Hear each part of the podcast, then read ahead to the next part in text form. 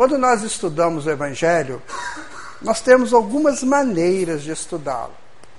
Por exemplo, nós podemos estudar o Evangelho de forma literal. Você vai estudar lá uma frase de Jesus, né? Em verdade, em verdade eu vos digo. E aí você coloca essa frase, analisa de uma forma literal. Mas você pode fazer de uma forma transcendente também. Aí você avança no, no, no, na proposta da frase e por aí vai.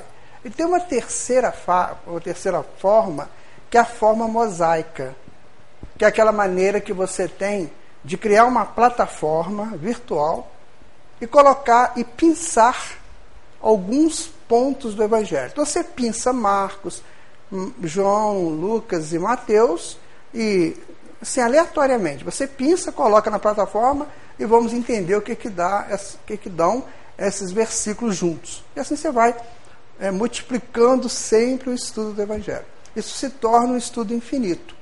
Então nós vamos estudar hoje é, dessa forma. Nós vamos pensar algumas informações do Evangelho e colocar na plataforma para ver o que, que acontece, certo?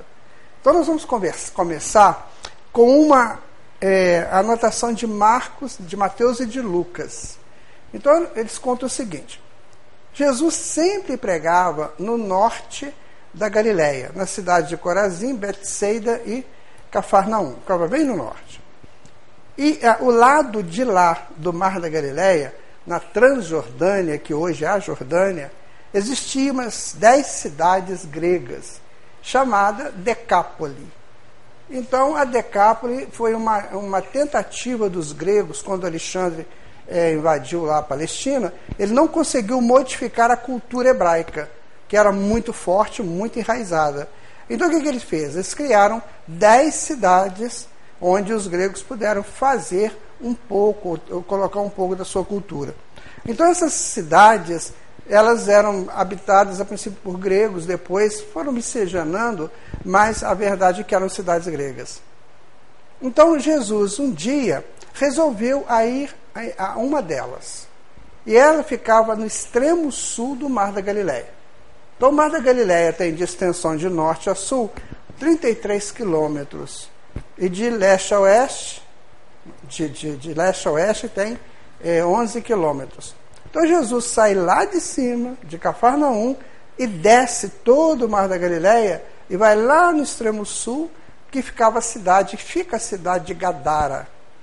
Então Gadara era uma cidade muito importante, porque era uma cidade de instâncias é, hidrominerais, uma cidade muito chique na época, grandes personalidades iam para lá descansar e tudo mais. Então Jesus chegando lá, ele começa a conversar em praça pública conversar com as pessoas e tudo. E como ele já tinha muita fama de curador, muita gente foi chegando para ele para pedir cura, como sempre. Até que em determinado momento as pessoas ficaram muito assustadas, porque veio chegando até eles um homem que era completamente estranho àquela sociedade. Ele morava numa sepultura ou em sepulturas e nada prendia a força dele. Se amarrasse com correntes, ele arrebentava algemas ele tirava. Ele era, tinha uma força descomunal e era muito sujo, sabe? E era uma pessoa que chamava de imundo.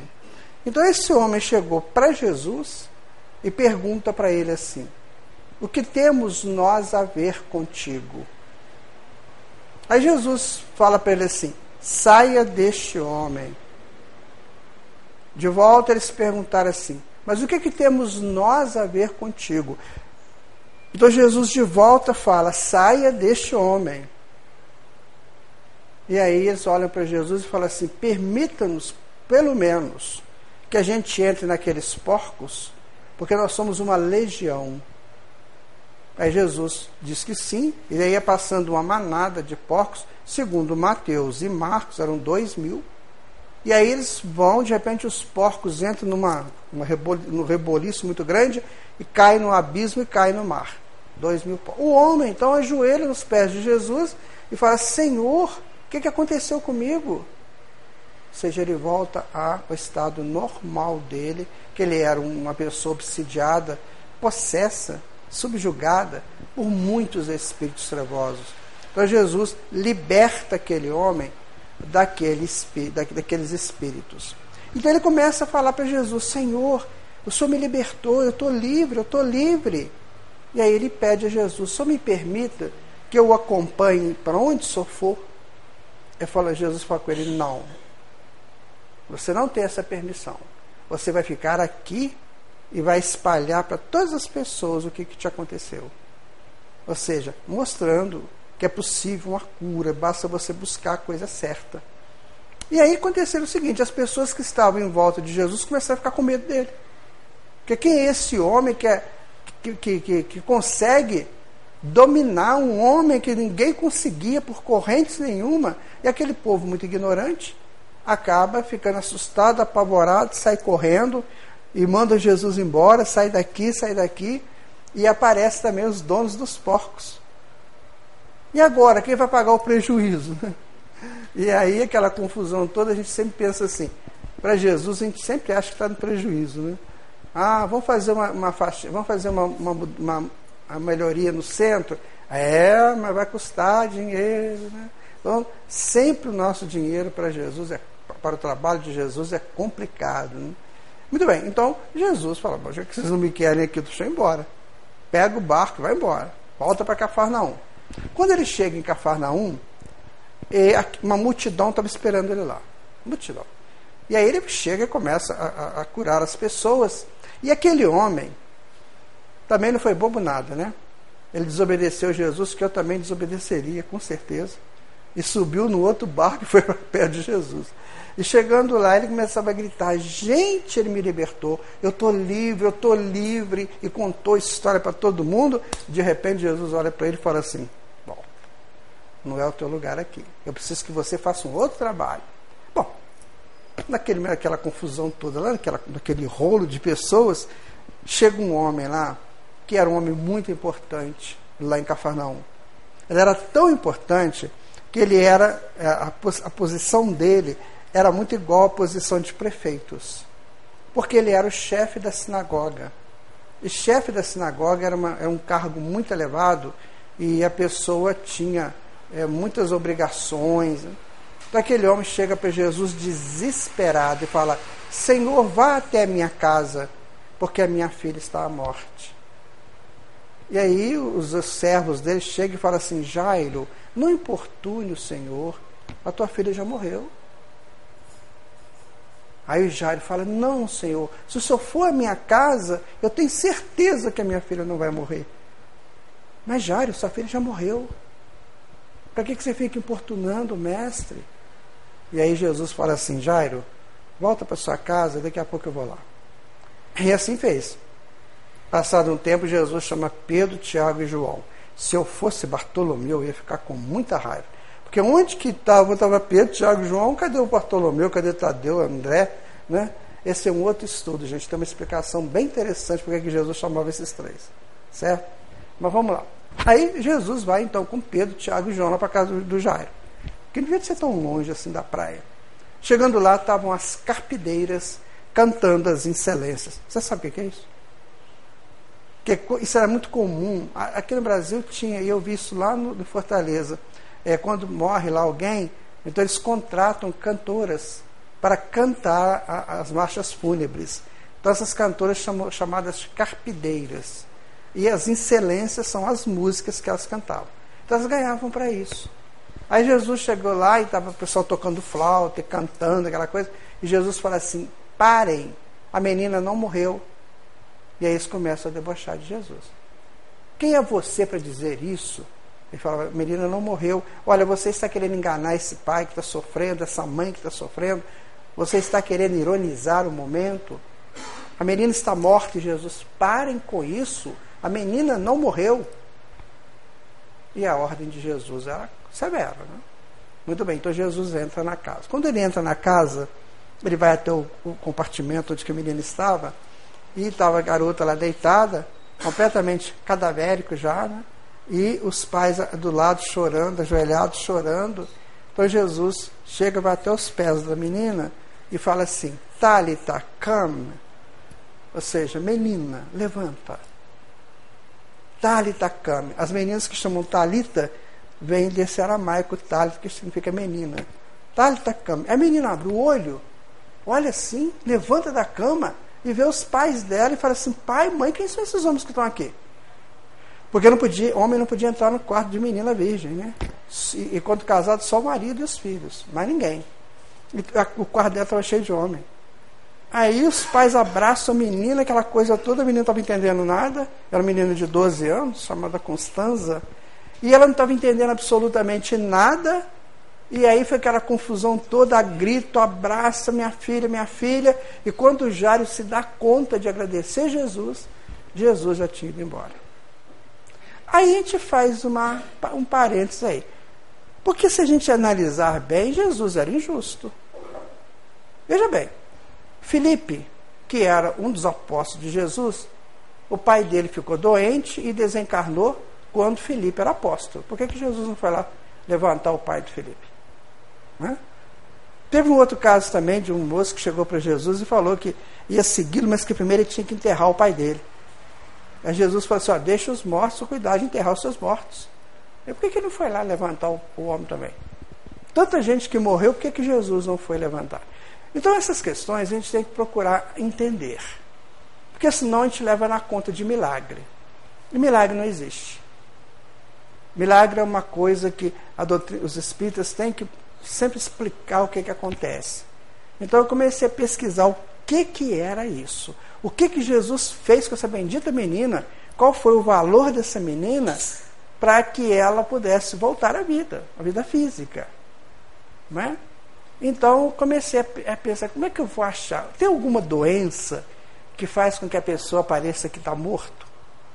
Né? Aí nós estudamos no CID-10, que é o Código Internacional de Doenças, o 10 é o mais atualizado, então o CID-10 cataloga três doenças muito interessantes, né? bem estranhas também.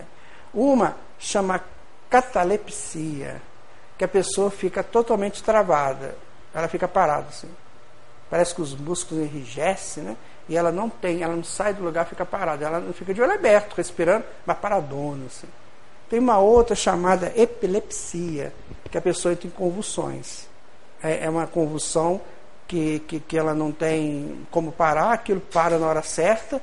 Aí quem, quem eu tive um primo na minha infância, convivi muito com isso, porque eu tinha um primo que tinha essas, essas convulsões. Tinha que enfiar o dedo na boca do menino, puxar a língua, se enrolar, se era perigoso, enfim. E tem uma outra doença chamada letargia. A letargia, ela funciona da seguinte maneira. É, a medicina explica isso. Por exemplo, o coração de cada um de nós pulsa a 70, 80, 80 pulsos por minuto. Certo? Mais ou menos isso, o pulsar do coração, de 70 a 80. Quando não está com pressão alta, né? Com pressão alta aumenta. Mas 70 a 80. E aí, na letargia, esse pulsar pode ser um por minuto. Pode dar um pulso, passar um minuto, dar outro pulso, se colocasse naquela maquininha, né? Que tem lá na, no CTI, aí você vê que ele dava aquele pico, dava um minuto, dava outro pico, ou seja, a pessoa não morreu. O, a corrente elétrica do cérebro também, ela tem uma, uma frequência. Nessa frequência da letargia, ela faz isso e vai toda vez. Depois ela dá mais um pico, ou seja, não há morte determinada. O que há é uma quase paralisação dos, dos sistemas vitais todos. Inclusive, pessoas eram enterradas vivas. Muitas, muita gente foi enterrado vivo. Né? A gente vai pensar, e por quê? Com certeza, no passado, eles enterraram muita gente viva. Né? Então, agora passo aqui no Brasil, nós tivemos o caso do Sérgio Cardoso, que foi um caso muito difícil, que ele foi né, um grande ator, né? que foi enterrado vivo, quando o médico dele chega no Brasil, que foram ver, estava de bruços, enfim, então é aquela doença que não, que não há morte. Eu estava fazendo essa palestra uma vez, pouco tempo, e uma pessoa levanta, pede, pede licença e fala o que aconteceu com a avó dela. Que estava fazendo o velório, quando foi três horas da manhã, o homem levanta do caixão, olha para todo mundo, eu falei assim, o povo correu. Ela falou, foi muita confusão. Eu falei, e você? Ela falou, eu corri e abracei ele. Então era um estado letárgico. Muito bem. Aí você pergunta a medicina, por que, que acontece isso? O que, que a medicina responde? Não sabemos. Não sabemos. E aí, Eu falei, não, mas a, a, a doutrina espírita tem que explicar isso. Então nós vamos estudar na Gênese o capítulo que fala sobre fluidos, sobre o fluido vital, por exemplo. O fluido vital ele atua entre o perispírito e o corpo físico, ele dinamiza as funções orgânicas. Esse fluido vital a gente recebe quando vamos encarnar e ele vai funcionar o tempo da nossa encarnação. Então, por exemplo, tem pessoas que cometem suicídio indireto porque gastam demasiadamente esse fluido vital de maneira desnecessária. Por exemplo, essas, essas esportes radicais, você gasta muito fluido vital ali e outras coisas mais. Né? Então, pode acontecer que, por uma questão qualquer, esse fluido congela. E aí ele, ele congelando, ele não, ele não dá vida aos, aos órgãos vitais e quase que a pessoa parece que está morta. Certo? Ele pode congelar por algumas razões. Vou dar algumas. Por exemplo, pode ter uma má comunicação do espírito com, com o fluido, que é, pode ter sido um esgarçamento do perispírito e a comunicação não chega no fluido. O espírito manda, mas o fluido não, não recebe a informação. Pode ser por uma, uma desistência da vida também. O espírito desiste de ficar encarnado, ele começa a não mandar informações é, para o fluido. Isso aí quem estuda é André Luiz, tá, gente? Então, nós não sabemos qual foi o caso da menina, mas houve praticamente um congelamento do fluido vital dela. E o que, que Jesus faz? Quando ele chega nos pés dela, que ele fala, Katalita, come, ele joga energia e o fluido descongela e a menina volta à vida. Nós temos 12 casos de ressuscitações citados na Bíblia, no Antigo e no Novo Testamento. São 12 os casos. Então, praticamente foi isso que aconteceu. Os primeiros foram curados pelos profetas e os outros por Jesus. Né? Lázaro, o filho da viúva de Naim, e essa menina. São, foram três no Novo Testamento e nove no Antigo Testamento. Ou seja, era um processo que os hebreus estavam acostumados com ele. Certo? Então essa menina, quando ela volta, que ela fica sabendo dessa história toda, ela fala assim, então Antônio, ele me trouxe para a vida. Ele me trouxe para a vida. Ele me deu de volta a vida. E aí ela vive 95, 85 anos. E ela fala o tempo todo isso. Ele me trouxe para a vida. O primeiro disse assim: Ele me libertou. E ela disse: Ele me trouxe para a vida. Certo? Pegamos um terceiro caso. Esse terceiro caso foi contado é, por Amélia Rodrigues. Ela conta o seguinte: que tinha lá na Palestina, numa região próxima de Cafarnaum, uma menina de mais ou menos uns oito anos de idade. E essa menina se torna uma exímia cantora, uma voz linda, maravilhosa, e ela tocava cítara também, que era um instrumento parecido com banjo. Então ela tocava e cantava, tocava e cantava, era aquela, aquela coisa linda. É como esses meninos que vão nesse The Voice Kids, né? que cantam pra caramba, aquelas coisas lindas lá. Então a menina era, era assim, a, o projeto daquela menina seria uma cantora, ou palaciana ou de cabaré. Que geralmente as cantoras iam para os palácios cantar nas festas palacianas, ou então para as tabernas. E quando você ia para a taberna, praticamente era prostituição junto, né? E quando fosse para os palácios, também. Porque geralmente o, o, o, o convidado, o, que convidava, o que contratava, oferecia para os seus amigos uma noite com a, com a cantora. Então era um processo, era natural isso, né? Então a menina estava fadada para isso. Muito bem. Um belo dia ela corre e dá um grito. Ela fala assim: Eu estou paralítica, eu não consigo mais mexer minhas pernas. E aí fizeram de tudo. Né? A menina ficou paralítica da cintura para baixo. E fizeram de tudo para é, curar a menina. Levaram praços, levaram curadores da época, aquelas coisas. Até que um dia alguém falou assim: por que, que não levamos ela no profeta? Tem um profeta aí que cura paralisia. Aí, vamos levar. Onde que ele fica? Cafarnão? Vamos lá.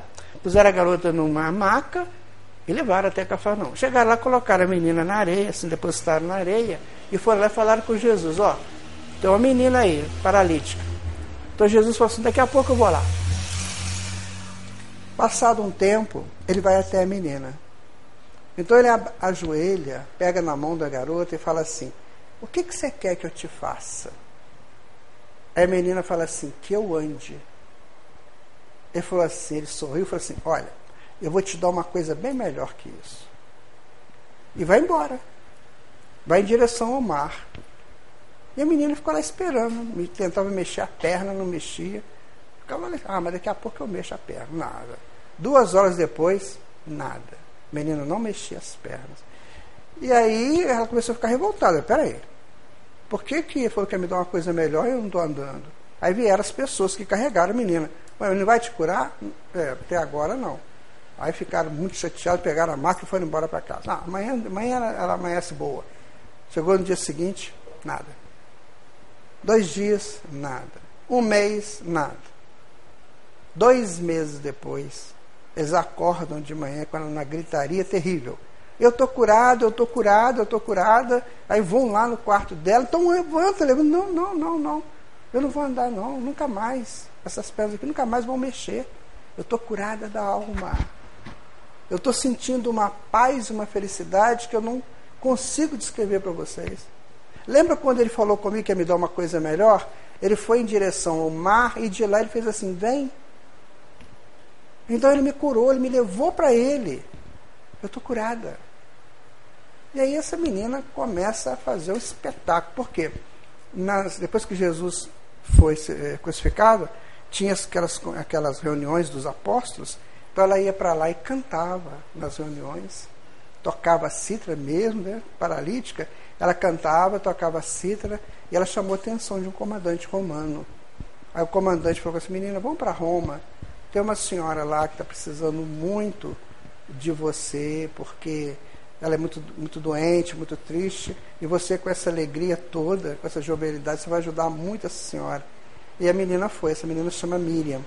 E ela foi lá para Roma conviver com uma tal de Lavínia, que era uma mulher, sabe, azeda, terrível. E ela foi conseguindo convencer aquele coração cantando e falava isso, olha, ele não me deu a saúde das pernas, mas ele me deu a paz e a felicidade que eu não encontraria se eu tivesse com as pernas aí funcionando.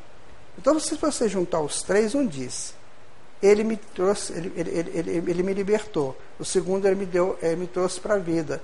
E terceiro, ele me deu a paz e a felicidade. Então, livre para uma vida de paz e felicidade.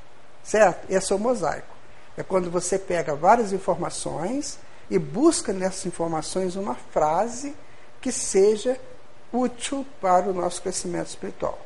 Mas a história tem os seus lados também tristes. Né? Então nós podemos ver um outro momento de Jesus para a gente colocar nessa plataforma. Vamos pegar um dia que Jesus não saiu da casa de Pedro, pelo menos pela manhã. Ele ficou lá na sala conversando com as pessoas e estavam cheios de fariseus e escribas. Os fariseus eram uma, é uma facção do judaísmo que eles falavam muito e faziam quase nada do que falavam. Como Jesus os chamava de mascarados, ou seja, hipócritas. Porque hipócrita é uma palavra que vem de hipocrite, que significa máscara. Então eles eram pessoas que falavam uma coisa e faziam outras. E aí, é, os escribas costumavam ser só copistas de textos, eles não sabiam ler, escrever, só copiavam, eles desenhavam as letras. Ou então eles eram cientistas. Os provérbios foram feitos por eles.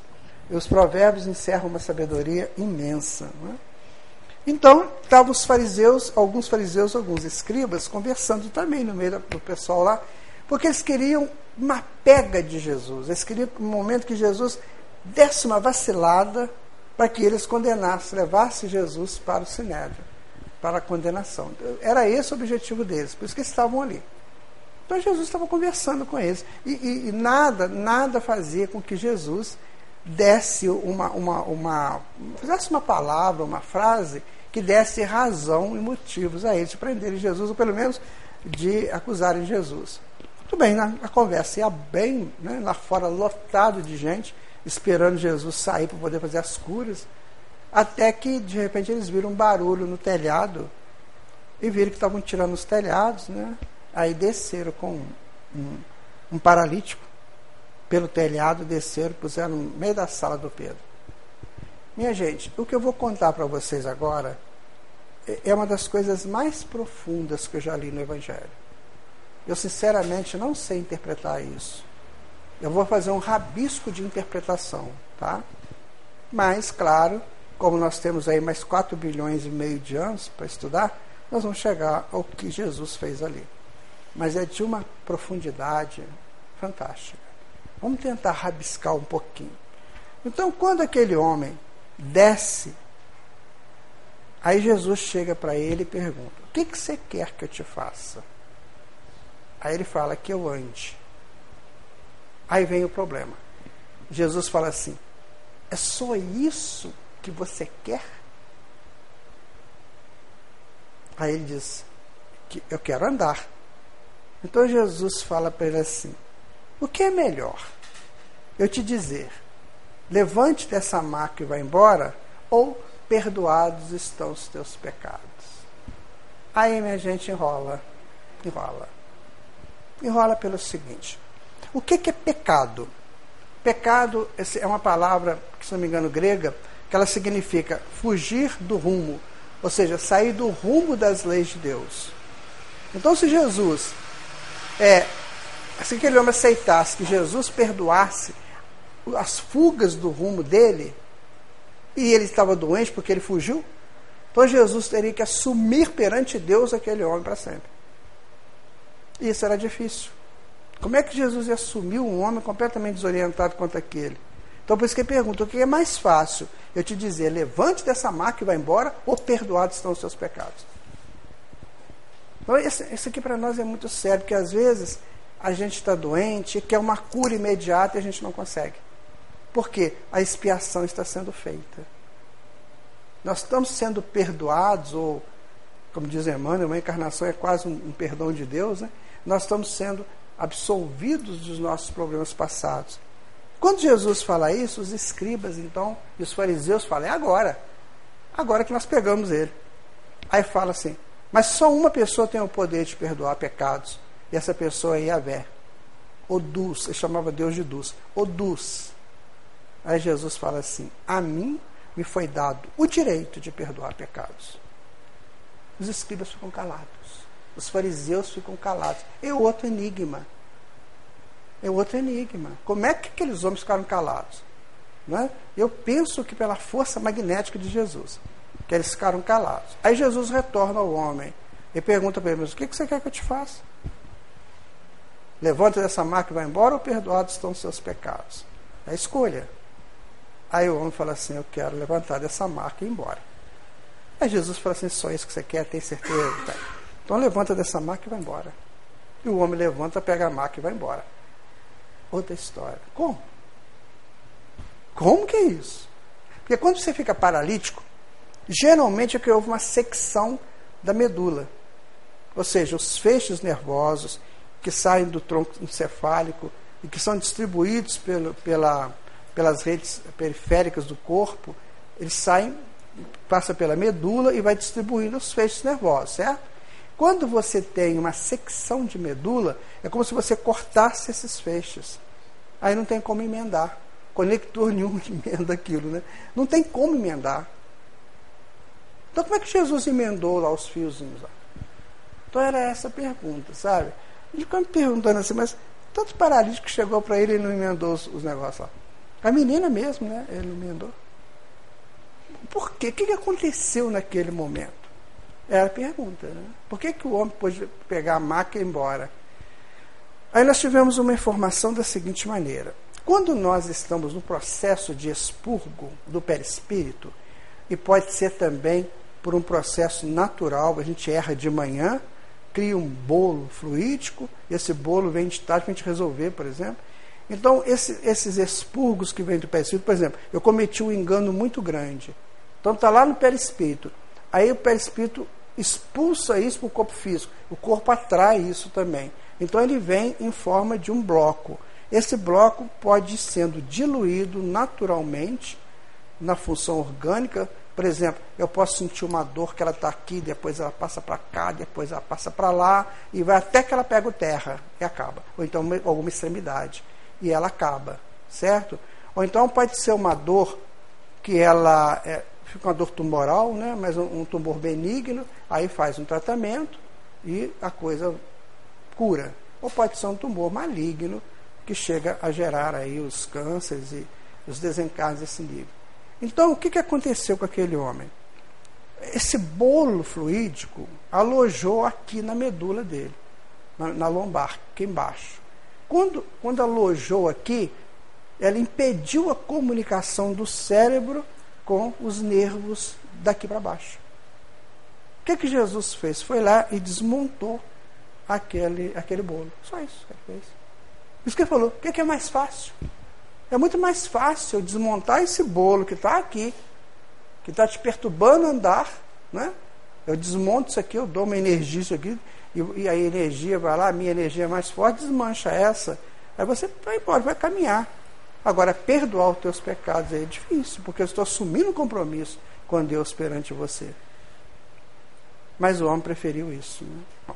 Jesus então viveu, ficou aquele dia todo trabalhando, trabalhando, trabalhando. E quando foi à noite, quando é de tardezinha assim, Jesus tinha atendido todo mundo, todo mundo tinha ido embora, e Jesus sentou numa pedra que ficava assim, olhando para o mar, né, de perfil, então eu fico imaginando a silhueta de Jesus né, no pôr da tarde, essa coisa mais linda. Né? E ele sentado ali chorando, chorando copiosamente. Aí Pedro deu falta, sentiu falta de Jesus, foi procurar Jesus. Aí chegou lá e viu Jesus chorando. Senhor, por que, que você está chorando? Jesus não respondeu. Continuou chorando. Aí Pedro pergunta de novo: Senhor, por que, que o senhor está chorando? Ele não responde. Aí Pedro pergunta uma terceira vez: Senhor, o dia foi tão bonito, tanta gente saiu curado daqui, até aquele homem que puseram lá no, no meio da minha sala lá, o Senhor curou, Jesus. Jesus não falou nada. Aí Pedro apelou. Porque eu gosto de Pedro assim, porque ele apela. É, eu gosto de gente assim. Essa gente fica muito assim, eu não gosto não. Eu gosto de gente que apela. Aí Jesus, Pedro olha para Jesus e fala, Senhor, se o Senhor não me disser por que o Senhor está chorando, eu vou começar a chorar também. Porque o seu choro é justo, então eu, tenho que chorar também. Não é assim que a criança faz com os pais? Quando o pai ou a mãe está chorando, o filho não sabe o que ele começa a chorar. Então Pedro apelou. Eu vou chorar também. O senhor está chorando, é justo o seu choro. Então eu vou chorar também. Aí Jesus fala com ele assim: Pois é, Pedro. Você acabou de citar aquele moço que foi colocado lá, que eu ofereci para ele perdoar os pecados dele, né, tal. Ele chama Natanael, ele é filho de Elias, que era um monte de lá da época, né, o Elias profeta. Então, o Natanael agora está bebendo com as prostitutas na taberna. Vai voltar tudo. Só que agora volta mais forte e ele vai morrer. Eu estou chorando não é só por ele, Pedro, estou chorando pela humanidade. Porque a humanidade toda faz isso o tempo todo. Ela faz essas escolhas o tempo todo, e o tempo todo elas morrem, desencarnam, reencarnam e continuam fazendo as mesmas coisas. Eu estou chorando por eles. E aí, nós podemos fazer uma análise assim. Se nos primeiros três casos era livre para uma vida de paz e felicidade, agora nós podemos colocar assim: preso, né? nas ilusões subalternas do mundo para uma vida de prazeres, de desejos e prazeres. O que a humanidade faz? Ela se prende na subalternidade, nos sub, subterrâneos da vida, do mundo, para viver uma vida de desejos e prazeres. Vira o paralelo, o oposto? Enquanto um está livre para uma vida de paz e felicidade, o outro está preso nos subterrâneos do mundo em busca de desejos e prazeres. Aí, nós procuramos entender o que é desejo e prazer. Porque é o que aquele homem estava buscando, desejo e prazer. A Joana de Ângeles, ela tem no livro Conflitos Existenciais um estudo sobre isso, sobre desejos e prazeres. Então, os, os hebreus, quando eles tinham aquela fidelidade, e têm aquela fidelidade absurda em Deus, eu digo absurda porque eles eram ilhados. Eles, eles moravam numa, numa região lá, que de um lado era politeísta, do outro politeísta, todo lado era politeísmo, e eles eram fiéis a Deus. Era a pergunta também que eu fazia: como que eles podiam ser fiéis a Deus? O, o que que os movia para essa fidelidade? É? Tinha que ter uma razão muito forte. Não é só assim, ah, porque eu sou exilado de capela, não. Tantos exilados de capela que erraram por aí. Até os egípcios, teve muito egípcio aí que errou. Então tinha que ter uma razão. Então, procurando estudar através do rabinato de Nova York, porque hoje os rabinos mais importantes estão em Nova York. A escola de rabinos mais importante não está lá em Jerusalém, está em, em Nova York. Então, os rabinos de Nova York explicam o seguinte: que aqueles homens, os hebreus, eles eram instruídos com quatro fundamentos básicos. Quatro. E dentro desses quatro fundamentos, eles exerciam a fidelidade a Deus. Eu vou ver se eu lembro os quatro. Tá? O primeiro era a respiração. Você só respira porque Deus te alimenta de ar. Senão você não respirava. Chamado ruar. Ruar. Então você só respira porque Deus te alimenta. Senão não teria. Um outro seria é, é, o a funcionamento do seu, o seu organismo. Ele só funciona porque Deus mantém o seu organismo funcionando, senão você não funcionaria. Tem um outro que era é o homem autorizado, o homem sensato. É, um terceiro, que, se não me engano, era da, da, da, da projeção, que a pessoa podia se projetar no tempo e no espaço. Por exemplo, eu podia caminhar para onde eu quisesse, fazer o que eu quisesse, que são os eventos, né? e porque Deus me, me, me, me otorgava esse direito, me garantia, me sustentava nisso. E o quarto, um deles, seria o Lebeb. O que, que era o Lebeb? É quando eles trabalhavam o coração. Então você tem um coração. Não é coração físico, não. Um coração espiritual. Hoje a física quântica estuda esse coração como, como funcionando na mente, ou seja, ele circula o corpo todo. E esse coração, ele tem alguns elementos lá dentro que faz com que ele funcione. Então ele tem os sentimentos, são em torno de 386, entre bons e maus, né? Ele tem é, a vontade, que é a propulsora da vida. Ele tem os, ele tem Deus, que é que sustenta o coração. Tem mais um, depois eu lembro, e tem o desejo. Aí entra o desejo. O que, que é o desejo? O desejo é um estado primário do espírito na tentativa de se projetar. Então, por exemplo, eu desejo ser gerente da Caixa Econômica Federal ou da Telemig, certo? É um desejo. Eu vou lutar para isso. Então, o que, que ele me dá? Ele me dá uma for ele me dá uma força que me projeta. Esse é o desejo. E o que, que vem depois do desejo? Né? O meu desejo era ser isso. Quando eu chego lá, o que, que eu sinto? Prazer. Eu cheguei onde que eu queria. Então o desejo é a anticâmara do prazer. Então, por exemplo, quando eu estou desejando tomar esse copo d'água geladinho aqui, porque na hora que eu tomar essa água, vai me dar o prazer de tomar água. Quando eu desejo tomar um copo de suco, por exemplo, na hora que eu tomar o suco, eu tenho o prazer do suco. Quando eu desejo, por exemplo, namorar uma pessoa, eu consigo namorar essa pessoa, é o prazer de estar. Então o desejo é a anticâmara do prazer, certo? Só que o prazer, todo e qualquer prazer neste mundo dura muito pouco. O prazer mais buscado pelo homem na atualidade dura seis segundos. O prazer mais buscado pelo homem atualmente, né? Que é o prazer sexual, ele dura seis segundos. Então o que, que acontece? Você cria então um circuito de recompensa. Eu experimentei, gostei, é, eu experimentei, não, eu quis, experimentei, gostei, quero de novo e vou fazer experimentar, vou gostar. Então você cria um circuito de recompensa vicioso. Então o prazer te prende nisso. Os vícios são, são usados para isso. eles, eles alimentam, os vícios são alimentados pelo circuito de recompensa. Você fuma um cigarro, gosta, fuma de novo, tem vontade de fumar, fuma, gosta e tal, e vai. Então, o prazer é muito efêmero. O que, que a Joana de Anjo diz? Ela diz o seguinte: quando o espírito vai evoluindo, vai chegando a um patamar de evolução, ele não pode mais viver nesses jogos.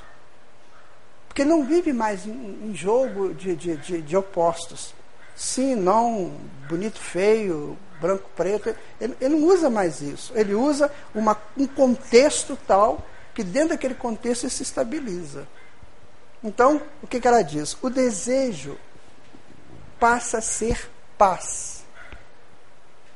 E o prazer, felicidade. Então, no futuro, nós não teremos mais desejos. Nós teremos a paz de saber que Deus nos dará de tudo que nós necessitarmos e merecermos. Então é a paz.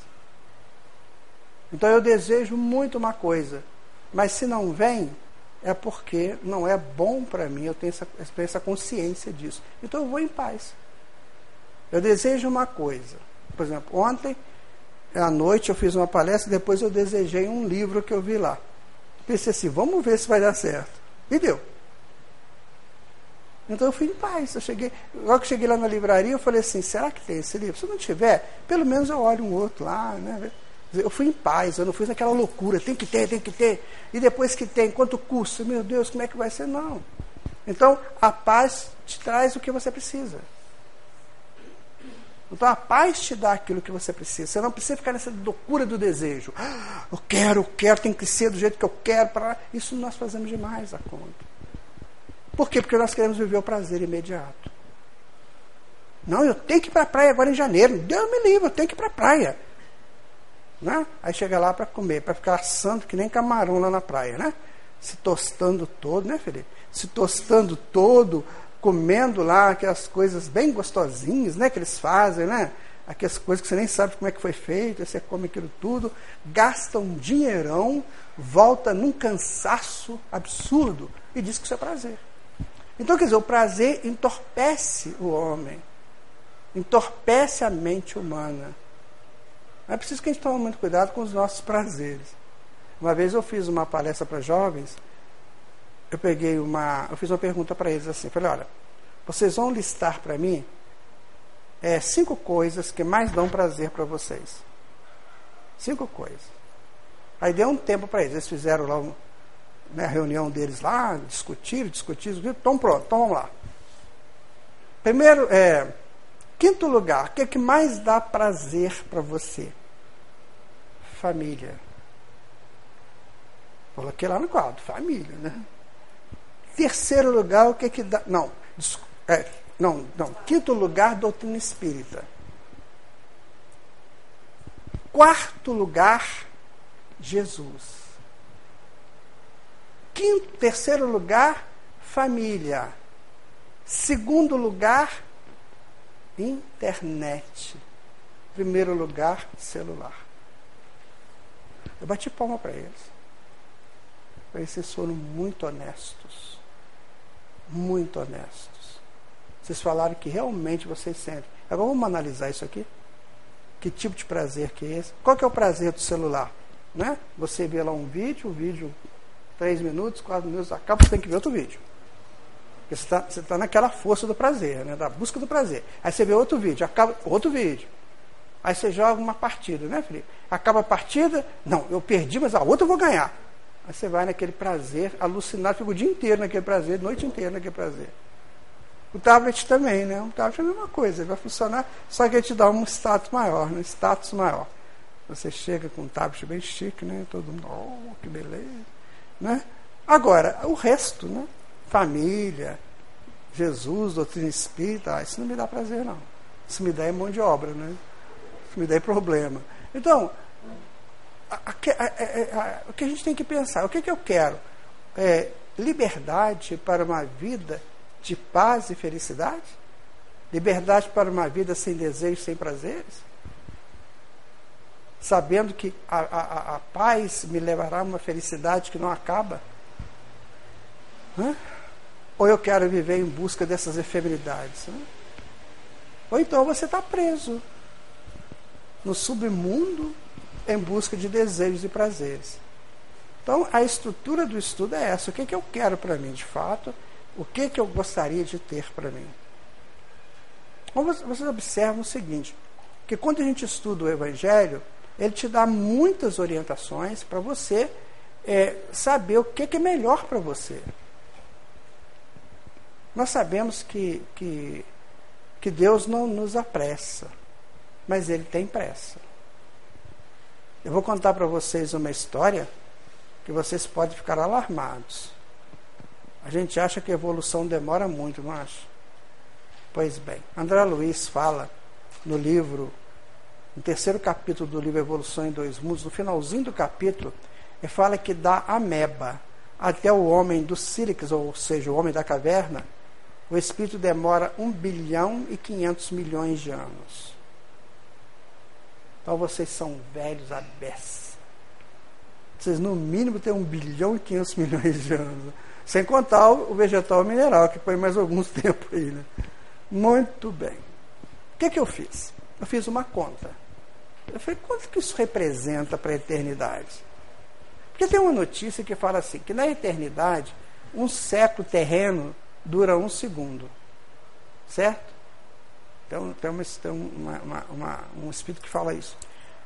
Aí eu pensei assim, bom, um segundo é um piscar de olhos.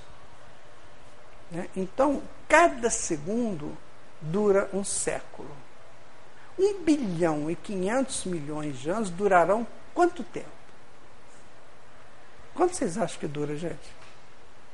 Na eternidade, quanto tempo vocês levaram para chegar daí da meba até aqui? Vocês têm ideia? Tem, Renato? 32 dias e 8 horas. Então, justifica. Por que, que Deus não nos apressa, mas Ele tem pressa? Ou seja, eu não vou te apressar, mas eu vou te buscar. Não fica parado não que eu te pego. Porque atrás vem gente, né? Você está na fila, está todo mundo andando. Se você parou, amigo, eu de trás vai te empurrar. Você tem que ir. Atrás vem gente. Sai da frente que eu tenho que passar. Então é isso que nós temos que pensar da evolução, certo? Evolução é um projeto divino que nos capacita a, a, a, a nos levar a um determinado nível, a um determinado grau, para que a gente assuma o, a tarefa que Deus preparou para a gente. Porque não cria ninguém por acaso. Cada um de nós é criado por Deus para exercer uma função, princípio na criação. Quem fala isso é Emmanuel. Então todos nós somos criados para uma função na criação. Nem vou dizer no universo, não, na criação. Então nós estamos sendo preparados para isso. Por isso que cada um de nós tem um DNA espiritual diferente. Ninguém é igual. Segundo estudos recentes da genética, 85% dos humanos são iguais em tudo.